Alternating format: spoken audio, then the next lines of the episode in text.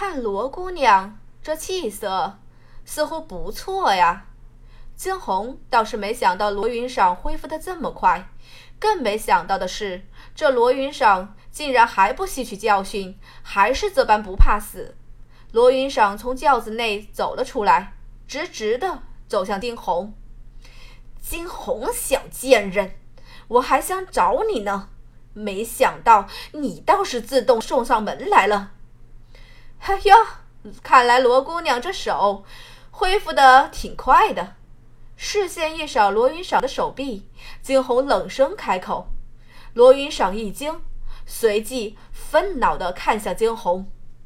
你抓了我的哥哥姐姐，哼！我要你把他们放出来！嘿，什么时候罗姑娘的本事这么大了，竟然也来命令我？我告诉你，你要是不放了他们，回头你一定会吃不了兜着走！哼，你还不知道吧？我罗家现今是认识了一个五品炼药师。罗云赏的脸上一阵得意。没错，五品炼药师。前两日爹爹便是这么与他说的。罗云赏自然也对此深信不疑。之前嘉一也说了，只有五品炼药师或者四品的炼药师才能治好他的手，所以那一身黑袍的人绝对不是普通人。惊鸿有些诧异的看着罗云裳，他知道罗云裳不要脸，但没想到竟然不要脸到了这种程度。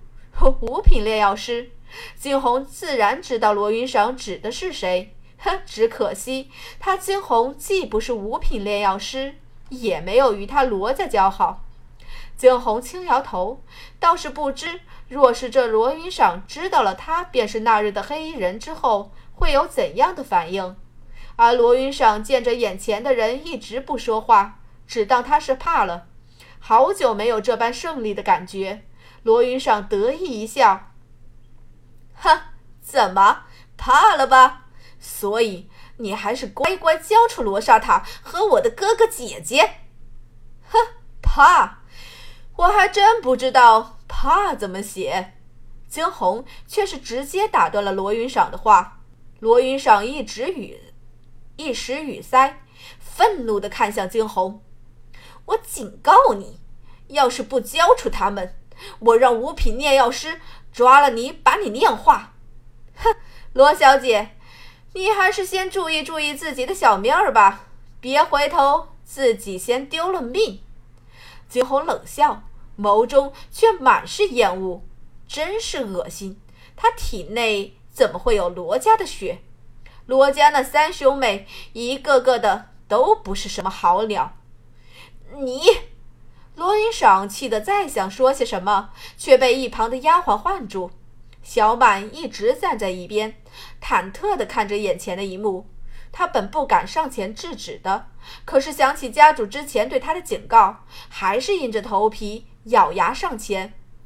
小小姐，我们还是快些进皇城吧。罗莎夫人怕是早等小姐等久了。罗云裳厌恶地扫过小满，继而这才咬了咬牙：“你等着，我会找你报仇的。上次你断了我的手，下一次我一定会十倍百倍的要回来。”哦，好，十倍百倍的要回来。惊鸿漫不经心地说着：“哼，十倍百倍。”还不简单，回头废了罗云裳的手筋脚筋，再毒下他，毒哑他，正好也差不多十倍以上了。反正他这几日闲着无聊，又炼制了几味药材，还一直没找人试用呢。惊鸿冷冷地看着那一身紫衣的女人，眸光渐渐的泛冷，再是不管她，直接转身而去。哼，我们也走了。罗云裳面色不悦，视线冷冷的一扫一边的小满，道：“小满的背后早已是沁上了冷汗。在听到罗云裳这话后，原先提着的心终于彻底的放了下来。还好，还好，没出什么事情。若是出了什么事情，回头他回到罗府，一定会被家主给扒了皮的。家主可是千叮咛万嘱咐过的，一定要好好看着小姐，否则若真是出了什么事情，那后果真的是不堪设想。想到这里，小满再是打了个寒战。他转头看着走进轿中的罗云裳，眼中划过了几丝厌恶。自打他跟着罗云裳以来，似乎真的没过过什么好日子。待回去之后，惊鸿直接去往浮生所在的房间。你来了。在看到惊鸿之后，浮生有些讶异。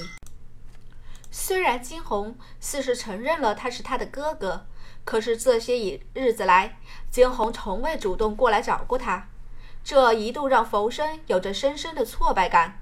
惊鸿径直坐到一边，他抬起头去，深深地看着眼前的浮生。我都知道了。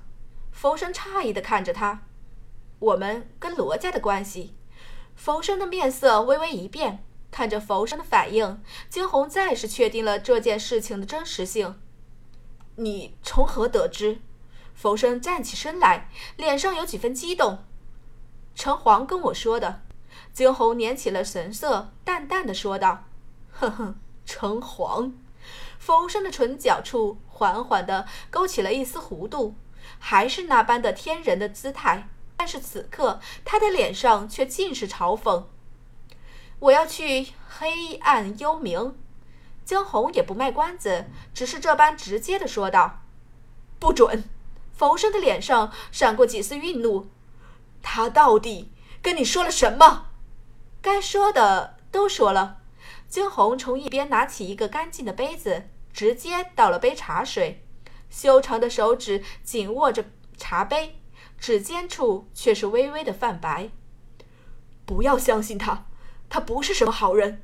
有些事情你不知道，其他的我不需要知道。抬起头来，惊鸿轻噙着一抹笑，但是至少。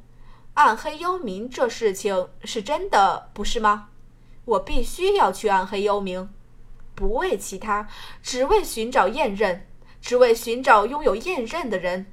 浮生一震，他眯起了眼，看向远方，良久才轻喃出声：“是啊，娘亲的确在黑暗幽冥，但是我不准你去，以我们现在的实力。”过去无异于送死。那个黑暗幽冥是何地？